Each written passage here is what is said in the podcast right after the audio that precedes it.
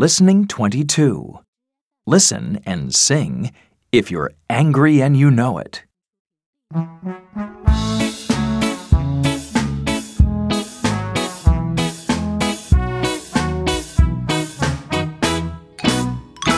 If you're angry and you know it, stamp your feet.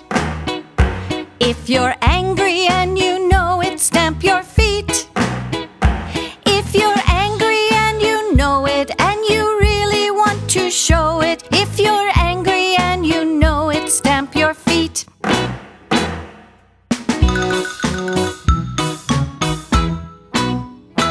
If you're scared and you know it, hug yourself. Hug, hug, If you're scared and you know it, hug yourself.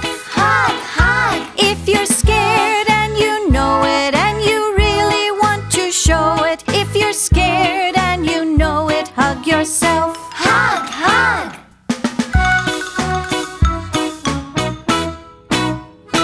If you're brave and you know